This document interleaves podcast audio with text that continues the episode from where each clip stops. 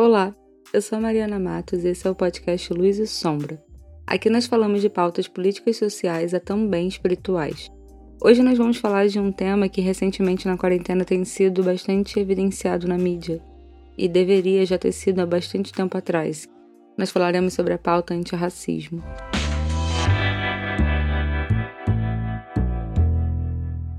É necessário ser antirracista para ser antifascista. Eu falo isso porque nos últimos tempos também a gente teve a branquitude e várias pessoas de vários setores postando, se declarando antifascistas. Não que isso seja ruim de maneira alguma, longe de mim me opor quando pautas de demandas sociais emergenciais chegam à mídia, mas é necessário a gente entender o convite, sobretudo que vem, para a gente se aprofundar nessas pautas e a partir disso mudar os nossos comportamentos diários, para de fato podermos nos declarar e seguimos a declaração que então fizemos. Em tempos de ameaças fascistas é muito importante que vários setores se unam nessa única causa antifascista e eu sou total a favor. Eu só gostaria de poder me aprofundar e aqui eu falo num lugar de pessoa branca também, privilegiada, mas que justamente por ter acesso a alguns estudos e ter tido bastante reflexões durante a vida sobre essa desigualdade social e injustiça que a gente vive, sobretudo aqui no Brasil, eu não teria como não considerar essa pauta minha. E aí é um bom momento também para eu já avisar que falaremos sobre essa confusão que fazem sobre lugar de fala e representatividade. No momento que a gente entende que o lugar de fala ele não depende da representatividade, pois qualquer emergência social nos permite falar sobre essas pautas, ainda que a gente não tenha vivência e representatividade, fica mais fácil que as bolhas comuniquem com as suas respectivas bolhas, no caso os grupos, e assim, branco tem uma mania de só escutar branco, então a branquitude precisa mais do que nunca falar com a branquitude, para que assim a gente passe os conhecimentos de pessoas que aí sim tiveram a vivência e a representatividade, nos passaram através de seus livros, debates, é, palestras, aulas e por aí vai. Existe um conteúdo, um acervo muito grande da vivência negra e qualquer um pode acessar.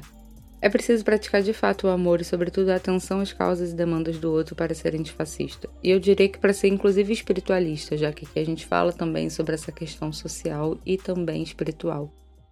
Eu falo isso baseado nas declarações antifascistas da branquitude da elite nos últimos dias, mas também eu falo isso para que a gente, inclusive nos movimentos espirituais, viva de fato esses comportamentos antifascistas e esteja de fato atento a eles, da maneira que a gente fala em nosso vocabulário, a maneira que a gente conduz também as demandas sociais dentro do nosso trabalho. Se você for ou não negro, é necessário que você compreenda e reproduza esses conceitos, pois a branquitude, como eu disse, há de falar com a branquitude. E existem pessoas que apenas consomem o conteúdo da bolha, então é muito necessário que haja espaço para esse diálogo dentro dessas bolhas. E para isso há de ter um branco engajado, um homem heterossexual branco engajado, uma mulher privilegiada branca engajada, para que a gente possa comunicar e se atentar às urgências que aquele nosso grupo tem e fazê-los também compreendê-los que as demandas sociais do nosso país ou até mesmo do mundo não são um problema exclusivo de quem vive e sente na própria vivência, mas sim de quem presencia e também reconhece que existe isso como realidade na nossa existência. Então, assim, é mais do que nunca uma oportunidade para a gente consumir esses conteúdos e de fato nos apropriar desse ensinamento para não só reproduzir, mas sobretudo viver, revendo os nossos conceitos, os nossos costumes, porque a partir de que a gente entende que isso existe, a gente vê como está enraizado e preso, a começar pela nossa planta da nossa casa mesmo, totalmente comparada com a época dos senhores de engenho, a questão do que chamam de quarto de empregada, enfim, isso eu vou falar mais para frente, mas como várias outras pautas que a gente ainda reconhece diárias e muitas vezes tentando ser invisibilizadas por quem contém o poder. E agora eu me refiro, sobretudo, ao nosso atual contexto social patriarcal, ao homem hétero branco.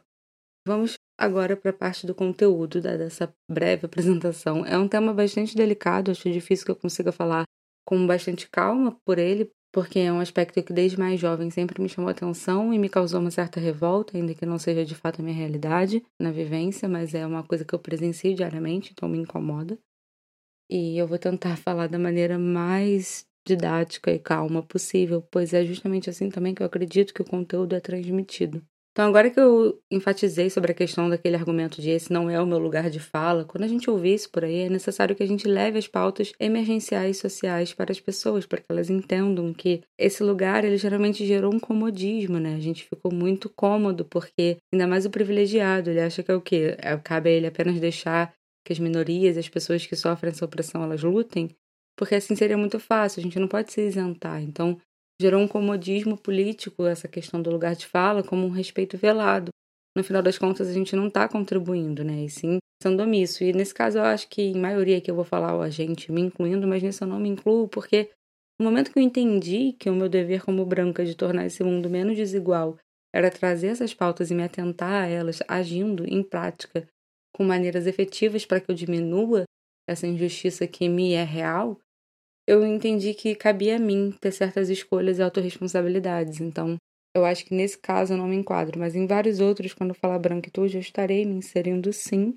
E foi a partir dessa desconstrução que eu entendi o nosso papel enquanto brancos nisso tudo. Afinal de contas, o racismo ele é sim um problema nosso, pois foi fomos nós, os nossos ancestrais que criamos. E quando uma coisa surge porque pessoas semelhantes a nós criou, é lógico que é de responsabilidade nossa não seguir com o que a partir dali se fixou, né? Com o que a partir dali eles tornaram um hábito e ensinamento enraizado. Então, cabe a nós não reproduzir esses padrões do que a gente repudia. E por isso que é muito necessário se posicionar de maneira efetiva, não só com foto no Instagram, ainda que ela já seja uma breve maneira de iniciar esse posicionamento. Outra forma muito acessível da gente transmitir esse conhecimento, sobretudo da pauta antirracista, é cada grupo falar com seu respectivo grupo. Então, homem branco, heterossexual falar sobre a pauta antirracista e também de outras minorias. Mulheres falarem sobre várias outras questões para além do feminismo, mas também falarem sobre isso. E a gente entender que é dessa forma que a gente faz essas pautas atingirem pessoas, né? Elas conseguem se identificar porque elas veem um semelhante reproduzindo aquilo, então gera no mínimo uma curiosidade. Mas quando eu falo sobre a branquitude privilegiada, além de não me isentar dela, eu também não quero que pareça uma chacota, uma implicância, porque é justamente por a gente reconhecer que grande parte desse grupo teve acesso privilegiado a conteúdos, né, estudos e aprofundamentos que nos permitem pensar fora da Matrix, fora do patriarcado, fora de qualquer sistema, que a gente espera e contava que eles usassem desse acervo, dessa disponibilidade de tempo, saúde e estrutura para estudar a se preocupar com o todo. Eu acredito que muitas das pessoas que reproduzem essa parte tóxica da branquitude são pessoas cristãs, ou que se dizem cristãs. Eu vi isso durante minha vida toda e eu sei que elas falam sobre amor. Né? E esse amor sempre me foi muito curioso, que tipo de amor era esse, até que ponto ele era realmente baseado no sentimento de Jesus Cristo e toda essa questão de amar ao próximo como a ti mesmo. Eu vejo muitas pessoas presas no eu, usando os privilégios para enriquecer e crescer o próprio eu. Quando a gente sabe que existem bastante questões que, se a gente agisse em prol delas, a gente evoluía anos-luz na nossa nação, né? na nossa evolução humana mesmo. É por isso que é muito importante a gente falar, sobretudo com esses grupos privilegiados, e aí eu acabo falando homem, branco, cis, porque sim, são eles que estão no topo dessa cadeia do patriarcado. São eles que têm acesso e são isentos a inúmeras maneiras de privilégios mesmo na sociedade. Eles são isentos de qualquer cobrança, qualquer responsabilidade e têm acesso a qualquer privilégio. Então é muito importante a gente trazer esses grupos e aí sim também trazer as mulheres brancas privilegiadas que são sim necessárias nessa causa para que elas entendam que a luta antirracista ela é urgente, que para a gente ser anticapitalista a gente antes tem que dever uma atenção às causas antirracistas, porque elas são urgentes, elas são antigas e elas são muitas vezes invisíveis para muitos. Então, é nessa tentativa de trazer a devida importância e visibilidade que elas representam, é, que elas deveriam ter, que a gente deveria pensar melhor em como nos posicionar em prol dessas causas. E eu não falo como branca salvadora nesse discurso, mas como quem entendeu que essas e outras pautas mais são tão importantes para que a gente realmente construa uma vida mais justa, né? Um mundo completamente igual nesse sentido de direitos humanos. Hoje eu me considero uma mulher privilegiada intelectualmente, também tem a questão de ter o privilégio físico, ter o privilégio da cor, porque não estou perto de grupos que sofrem opressão, apesar de que já estive em alguns. Mas eu, apesar de me considerar uma mulher privilegiada em vários sentidos, inclusive na cor, por não ser uma mulher negra num país completamente racista como o Brasil, Ainda que eu não seja o padrão europeu, eu entendo esse privilégio e foi vivendo isso através do meio artístico e ficando atenta e presente efetivamente às demandas do meu entorno que eu percebi que isso era algo muito urgente a ser solucionado, a ser primeiramente falado, né? Porque, como eu falei, muitas vezes tentam fazer disso invisibilizado. E é justamente também por eu ter um acervo vasto de possibilidades de estudos intelectuais que eu não me resumi somente no campo holístico, ainda que eu compreenda os estudos dessa área, como de qualquer outra filosofia. Realmente a gente precisa se aprofundar.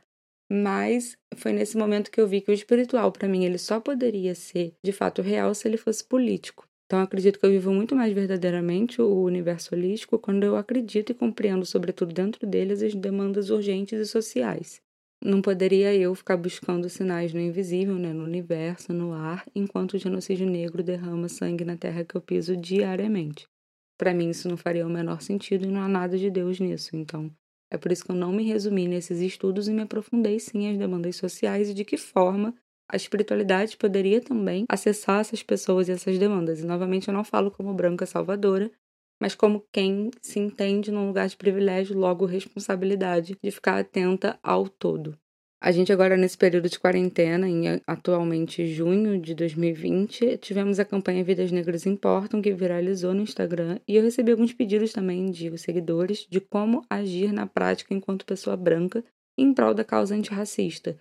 Vi também muitas questões sobre essa confusão do lugar de fala e representatividade, e acho que também foi bom, sobretudo, assim, impulsionar para que as pessoas entendam que elas podem sim falar e se posicionar sobre isso.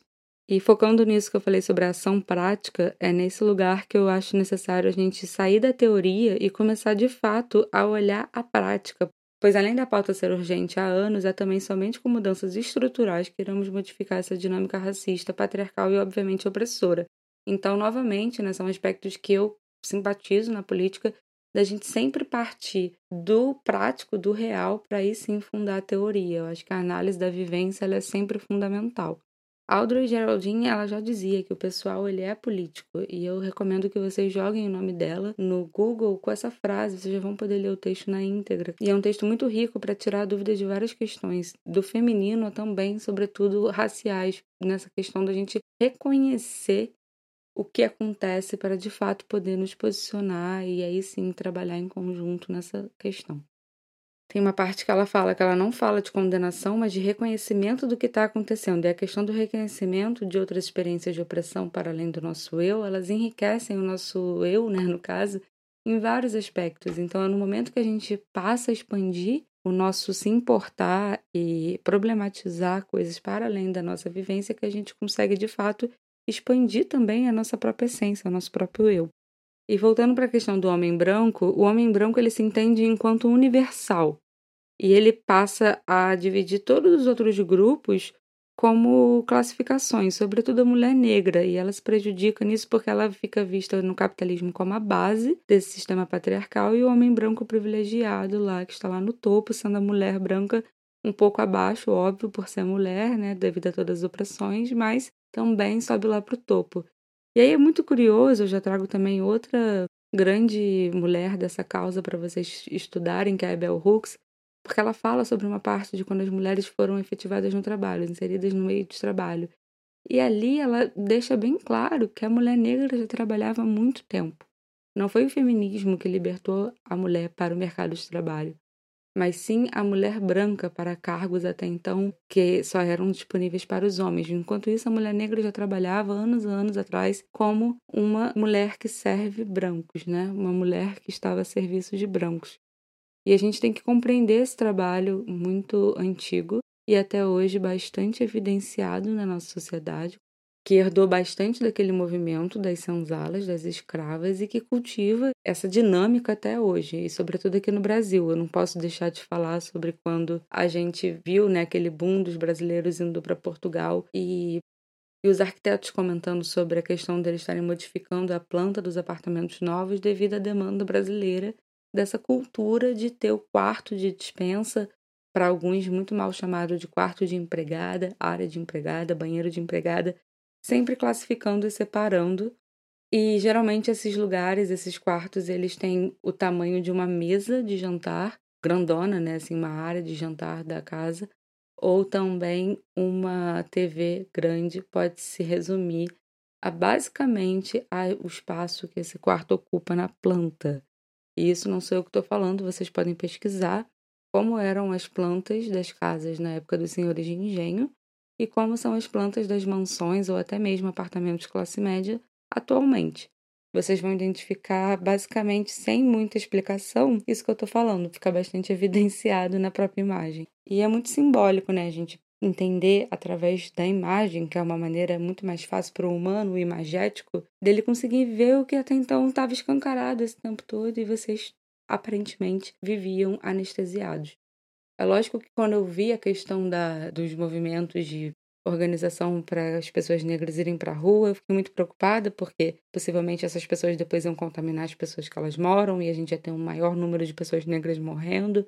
Vi pessoas do movimento também se posicionando contra nesse sentido, devido à demanda da pandemia mundial, mas depois, olhando as imagens, entendendo o que aconteceu nos Estados Unidos, entendendo a urgência e a revolta de já serem mortos diariamente há muito tempo, eu entendi e legitimizei internamente todo qualquer movimento, revolta deles nesse momento. É muito complicado quando você tem seus parentes mortos sem nenhuma explicação e completa omissão de todo o resto da sociedade. Eu não vivo isso, mas eu consigo imaginar o quão revoltante deve ser.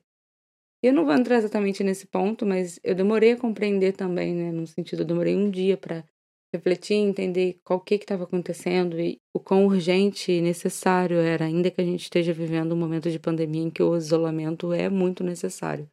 E aí, voltando para falar o que eu estava falando sobre a Bell Hooks e trazendo para o contexto atual, contemporâneo, a gente deve pensar em como é que funciona quando a mulher branca ela consegue ocupar carreiras como CEO das grandes empresas ou uma grande empresária autônoma, enfim, várias outras carreiras e ela não abre esse espaço para mulheres negras estarem ali com ela também.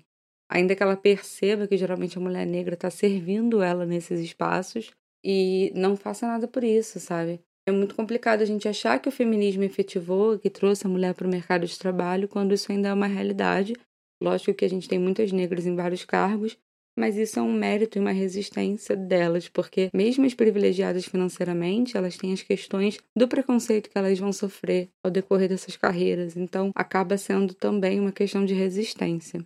E é por isso que pessoas brancas, sobretudo as que ocupam esse espaço, inclusive, devem se responsabilizar por qual é o papel delas nesse meio tão opressor, como não contribuir com isso, ou como agir de maneira de ação direta, mesmo que mínima, para que isso não continue.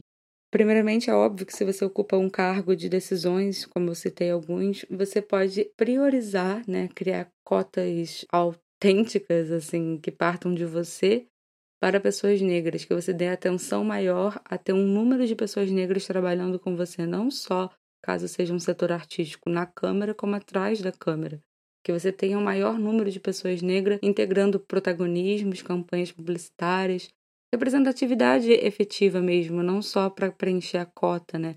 Eu, como atriz, desde jovem sempre percebi que eu ia nos testes e eu percebia que eu era uma das pessoas mais escuras do ambiente por ser morena e ter uma negra ali comigo para preencher a famosa cota.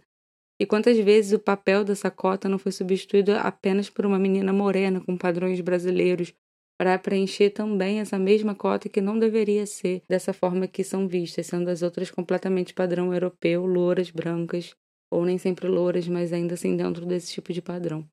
Então a gente tem que se atentar a essa questão efetiva da representatividade também, e não da representatividade velada, da representatividade que quer ganhar somente biscoito e aplauso gratuito. Não é sobre isso, é sobre a gente entender que não é só em uma campanha que a gente deve se preocupar, mas sim todos os dias, na nossa equipe, nos nossos funcionários e, inclusive, nas pessoas que a gente dá protagonismo e evidência. E eu também reparava sempre que nesses meios, quando eu ia ser maquiada, ou até mesmo quando eu via um tutorial ingênuo de maquiagem no YouTube, vem a parte do contorno de afinar o nariz. E não só isso, como antigamente eu lembro que me falavam para pregar prendedor de roupa no nariz, até mesmo na família. Eu tive pessoas falando isso porque o meu nariz ele é um pouco mais largo. E eu ouvi esse tipo de coisa, então eu ficava imaginando como não é quando você de fato é negro. É muito louco, porque O racismo ele tá tão diário e presente na nossa vida que ele vai estar em coisas pequenas como essa, como a maneira que nos ensinam a nos maquiar. Como essa cultura de tornar tudo europeu, né? E, e desse padrão que não é o nosso, não é real. Como isso está tão vivo até hoje, porque essa percepção que eu tinha nos testes, se fosse na área de teatro ou também de publicidade comerciais, ela foi em 2015, ela foi em 2005, ela foi em 2020. Ela existe há muito tempo e, pelo visto, ela é algo que não mudou muita coisa nesse tempo. É lógico que a gente tem alguns avanços, mas eles são muito simbólicos devido à demanda da urgência. Então é por isso que eu acho que, por ser algo tão urgente, a gente deve sim, mais do que nunca, nos posicionar diariamente, não somente agora, enquanto essas pautas estão no ar e em evidência, mas tornar isso um hábito, tornar isso uma desconstrução efetiva na nossa vida. Então, primeiramente, a dica prática que eu deixo aqui, que foi a que eu falei no meu Instagram no dia, é sobre a gente contratar pessoas negras e também buscar conviver mais. Eu sempre pergunto para os meus clientes privilegiados ou até mesmo amigos, pessoas do meu círculo, quantas pessoas negras você viu no hospital, na sua faculdade, como professor, como intelectual que você leu, como protagonista do seu filme favorito? Quantos amigos negros você teve na escola, na faculdade? Por que você não tem nenhum professor de yoga negro? Por que você não teve nenhum cirurgião médico negro? Por que o negro não está nesses lugares? É sempre um exercício muito imediato, a pessoa para para refletir, ela fica um pouco extasiada, né? Porque é uma realidade que não tem como negar. E aí Elis Lucinda, que novamente é uma mulher muito, muito necessária nesse movimento, ela fala num dos vídeos dela uma questão muito importante que é a seguinte: se a gente sabe onde estão a maioria dos negros e sabe onde encontrar a maioria dos brancos, é apartheid. A gente tem lugares que são predominantemente representados por negros, grupos e lugares que frequentam certa parte e o outro oposto frequenta outra, e estranham quando um está no outro, é porque existe ainda um apartheid. E só não vê isso quem não quer, e não ver não torna menos apartheid. É lógico que a gente não vive de fato como era na época do real apartheid. A gente pode andar no mesmo transporte público, a gente pode dividir o mesmo ambiente, mas quantas vezes pessoas negras não se sentiram mal nesse ambiente devido a diferenças de tratamento e olhar? E quantas vezes você não olhou alguém de maneira diferente porque era negro?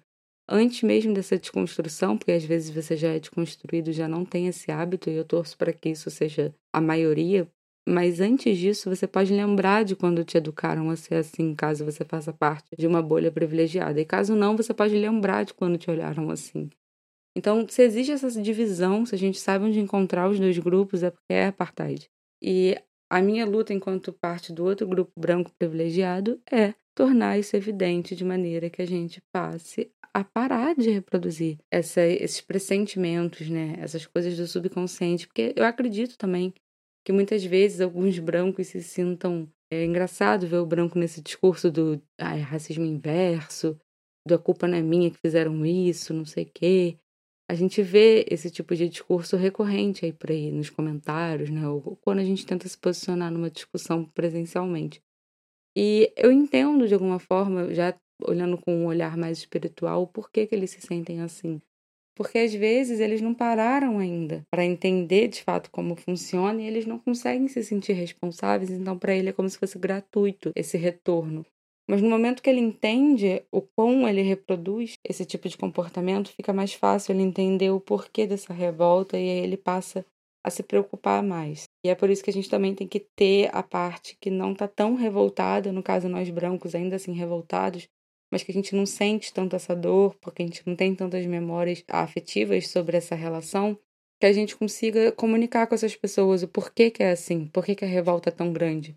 E eu confesso que não é difícil, né? A gente pode abrir o jornal todo dia e mostrar as inúmeras catástrofes que o genocídio negro, sobretudo aqui no Brasil, eu falo no Rio de Janeiro, um lugar que em 2020 está muito acontecendo, a gente sente essas catástrofes do genocídio negro diariamente. Então, não tem como a gente achar que não tem conteúdo para mostrar, porque vai ter, sempre vai ter, infelizmente, por enquanto sempre vai ter. E vai ter muito mais se a gente não se posicionar e não fazer nada para mudar isso. Eu sempre me perguntei por que, que não existiam muitas cineastas negras. Eu sempre olhei a parte de mulheres no mercado do cinema e dos homens e já achava uma diferença muito grande. E aí, quando eu botava um funil e buscava as mulheres negras, esse número ficava ridículo. E é muito curioso a gente pensar, né? Por que, que a gente não lembra de muitas pessoas, não tem muitas referências negras também na bibliografia da faculdade? Por que, que os professores brancos não indicam pessoas negras para a gente ler? por quê, né? Então, é desses porquês retóricos que começamos a cavar a raiz da questão. Falando sério, ela não tá na cara, a gente sabe que ela tá na cara. E para muitos somos iguais, então a gente deve explicar que essa questão de sermos todos iguais, essa superficialidade do somos todos um, que a espiritualidade, quando ela não tem compaixão e não está alinhada com as questões sociais, ela é inútil. Então a gente precisa entender que essa, esse conceito do somos todos iguais, ele é lá de quando a gente olha a Terra do espaço e vê uma bola azul pequena. No momento que a gente chega mais perto, né, se aproxima dos detalhes, a gente vê escancarado que não somos nada iguais. Então é necessário que a gente entenda que sim, podemos ser todos iguais no momento que a gente viver os mesmos direitos e privilégios, mas enquanto isso não for real, enquanto houverem diversas maneiras de nos separar e diferenciar, a gente vai ter que abandonar esse discurso. Não dá para ser namastê o tempo todo quando o genocídio negro atua todos os dias. Eu falo isso porque por muitas vezes eu fui julgada no meio espiritual por ter um posicionamento político quase como radical.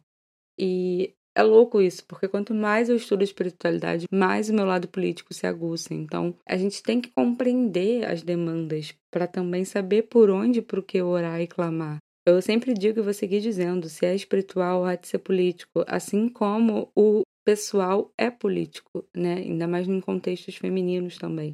Então a gente precisa avançar com a pauta antirracista e a maneira mais efetiva agora, no sagrado momento presente, é a inserção de pessoas pretas na faculdade, dos maiores cargos às salas de aula, nos consultórios, na mídia, nos protagonismos de novelas e filmes, na diversidade, na liberdade dos corpos, sem a hipersexualização desses corpos, como acontece com a mulher negra.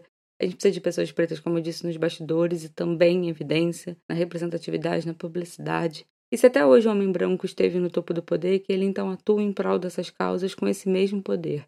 Se a mulher branca conseguiu se inserir como CEO das empresas e cargos elitistas altos, que ela, dentro desse privilégio, tenha consciência dessas pautas urgentes e priorize espontaneamente contratar e trabalhar com essas pessoas negras, ainda que ela seja uma branca privilegiada, porque, como eu falei, essa é a perspectiva da consciência coletiva, visto que tudo de fato é divino para que a gente ande juntos e avance enquanto humanidade. Então, não será errado essa mulher estar preocupada com essas causas, não será fora do lugar de fala dela, do contrário, será também um posicionamento ético, uma maneira ética de se posicionar com as demandas sociais. Então, pode ser um lugar de fala ético, quando você compreende que o seu lugar é o de tornar o mundo menos opressor, o mundo menos dividido, menos desigual. E a palavra desigual, sendo uma carioca que analisa bastante as questões urbanistas, né, da arquitetura da cidade, eu percebo que como que a gente pode ter os bairros mais elitistas comparado a países ricos e mais ricos, e ao mesmo tempo ter os bairros mais simples, mais humildes comparados com os países mais pobres que vivem miséria. Como que a gente dentro de um único país consegue ter essa discrepância tão grande e não fazer nada por ela? Isso não entra na minha cabeça, nunca vai entrar ainda bem. E é por isso desse episódio, é por isso de aproveitar essa pauta para falar com a minha bolha branca, para falar com as pessoas negras que estão aqui, que o que eu puder fazer para melhorar esse diálogo entre pessoas negras que estão revoltadas com a causa e pessoas brancas que se negam a entender a urgência do posicionamento e atitudes dela em prol disso, eu irei fazer. Eu, eu sempre me coloco como porta-voz espiritual para muitas causas, de muitos nichos, e nessa não seria diferente. E novamente eu não falo como branca salvadora, mas como branca consciente com as estruturas sociais. Trazendo outra grande mulher negra desse movimento, a Jamila Ribeiro, ela fala muito sobre isso no seu livro sobre o lugar de fala. Vale muito a pena a gente conferir. E lá ela explica bastante o que eu trouxe em resumo aqui. Então é interessante a gente se aprofundar nisso do lugar de fala e da representatividade. Falando em livro, tem um livro da Bell Hooks que foi onde eu citei o que eu falei dela anteriormente, que é o Feminismo é para Todo Mundo, Políticas Arrebatadoras. Esse livro ela fala bastante sobre o lugar da mulher negra na sociedade, como para ela foi essencial que ela entendesse que existiam mulheres brancas reconhecendo a causa para que ela conseguisse ter esperança assim num mundo mais igual e justo. Aquele comportamento que eu falei da mulher negra já é trabalhar há muito tempo para as mulheres brancas e existe até hoje, né? As arquiteturas dessa época, baseadas nessa época, trazem muito também a questão da gente entender que a gente precisa parar de tornar os maiores cargos disponíveis para pessoas negras em maioria questões de serviços mínimos, assim, não que não seja um trabalho válido, lógico que é. Mas por que que as mulheres negras, a maioria, estão nesse serviço de limpar o ambiente que você está ou servi-la, enfim, entre outras coisas, né? Fazer sua unha, seu cabelo. E as mulheres brancas ocupam cargos como chefes, gerentes e empresárias, enfim. Por quê? E no momento que a gente tiver tanto a mulher negra quanto a mulher branca ocupando esses mesmos lugares em proporções semelhantes, aí sim a gente vai poder começar a pensar na tal da igualdade. Então eu sempre chamo esse comportamento da mulher branca que ainda traz essa ancestralidade racista e bastante escravocrata de síndrome de Sinhá. Então eu sempre chamo de síndrome de Sinhá esse comportamento das mulheres brancas elitistas que ficam trazendo essas questões escravistas e completamente racistas para o mundo atual. Acho que a gente vive bastante, né, sobretudo em bairros como a Barra da Tijuca, os Jardins em São Paulo, enfim. A gente consegue ver bastante dessas mulheres que cultivam a síndrome de Sinhá. E ela é extremamente atual, então é por isso que a gente precisa novamente se posicionar de maneira cordial para que essas mulheres tenham consciência do papel delas, enquanto, como eu já falei, privilegiadas. É por isso que eu não abandono as pautas do feminismo liberal inicialmente para essas mulheres, porque ele pode ser uma primeira porta, né? uma janela, um olhar para o horizonte. E entender porque muitas delas vivem sem essas informações, né? não tiveram educação e não tiveram despertar para buscar essa informação. Então, é interessante que elas comecem por um lugar, mas no momento que elas entendem que existe esse movimento feminino, a gente precisa entender que ele precisa ir além da superficialidade dele. E aí, para começar a finalizar esse episódio, eu digo que em qualquer circunstância, não somente nas pautas antirracistas, a gente precisa sempre tentar fugir do automatismo. Não está respeitando o seu tempo interno direito, está sentindo vivendo automático, anestesiado, modifique-se, porque dessa maneira a gente fica estagnado. Isso é igual a desperdiçar tempo de vida, e a gente não quer isso, né? E existe um mantra que eu gosto de repetir, que a tradução dele é existência, consciência e felicidade suprema. Então, eu acho que para a gente ter essa felicidade suprema, a gente tem que estar tá consciente das questões ao nosso redor e atenta e viva nessa energia. Se você é jovem, eu aconselho que você olhe a sua universidade, sua escola e pergunte o porquê das carreiras, como eu disse, serem ocupadas de maneiras diferentes. Se você já for uma pessoa mais velha, que você pergunte por que, que a maioria dos negros está no elevador de serviço e o branco ocupa os maiores cargos. Enfim, que a gente não desmereça os serviços, mas que a gente compreenda o porquê que é assim. E sobre você que estuda bastante espiritualidade, eu te digo que a espiritualidade ela só é mesmo vivenciada, né? Se você pensa em praticar no yoga o hábito da não violência, você só consegue de fato atingir esse tipo de sensação quando você se preocupa com as demandas políticas e sociais. Então, é necessário que a gente se aprofunde nessas questões para que a gente acesse o nosso verdadeiro potencial espiritual. E pensando na questão da violência, que foi também uma das pautas que eu vi sobre esse momento do movimento Vidas Negras Importam, tanto no Brasil quanto nos Estados Unidos, eu vi as pessoas falando sobre a questão violenta, né, sobre esse movimento ser violento. E aí Angela Davis ela fala melhor que eu sobre essa questão do que é ser violento. Que a gente deve se questionar o que de fato é essa violência. Então, seria um sistema que inviabiliza e assassina específicos grupos a violência ou seriam os grupos oprimidos que tentam quebrar com o sistema para ele extremamente opressor e violento. Não existe uma imersão lógica a partir de uma falsa problematização de colocar esses grupos negros como identitários. Como o homem branco se entende como universal, né, ele não se vê como identitário, então ele coloca todos os grupos como identitários e se percebe naturalmente como universal. E aí qualquer coisa que tire ele do privilégio do topo da cadeia dele, que seja uma possível ameaça, mesmo essa coisa sendo pessoas oprimidas clamando por justiça, né, por direitos delas, ele vai considerar violento e vai considerar opressor e vai tentar inverter os papéis com a clássica manipulação que a gente conhece. Então não existe a gente conseguir entender como um homem branco ele consegue ficar tão preso aos privilégios de maneira cega, justificando todas as revoltas de injustiça como tentarem tirar o seu status, né? Justificando qualquer ataque feito pelo grupo que ele não se importa, que geralmente corresponde a uma minoria, como algo que afeta a sua superioridade e falsa hierarquia desse sistema. Isso para mim é um pouco revoltante ver esse tipo de pessoa dizendo que aquelas pessoas são vândalos ou coisas do tipo. Então não importa que grupos estejam lutando pelos seus direitos de conceito de humanidade, um homem branco os vê como ameaça de poder do seu privilégio universal. E é a partir dessa revolta, né, desse comportamento do homem branco que ocupa a cadeia de privilégio, que eu convido a gente a nos perguntar o que é violento. Violento para mim é o fato de que no Brasil, a cada 20 minutos, morre um homem negro. É saber que a mulher negra brasileira é a que mais é atingida com o feminicídio, que por si só já é um absurdo de violento. Violento é a universidade não estar tá devidamente equilibrada socialmente ocupada como deveria estar. A violência, para mim, está completamente relacionada a essa imensa desigualdade sociais dos bairros ricos e pobres. E para mim, tão violento quanto isso tudo seria eu me silenciar e não falar sobre isso e contribuir para o movimento omisso. Então é por isso que em meu trabalho artístico, político, espiritual, eu priorizo muito a presença dessas pautas. E eu te convido a também passar daqui para frente, trazê-las para sua vida de maneira presente. Seja nas suas pautas, seja na sua fala, seja na sua publicação no Instagram, com conteúdo, não somente uma tela preta, mas com conteúdo.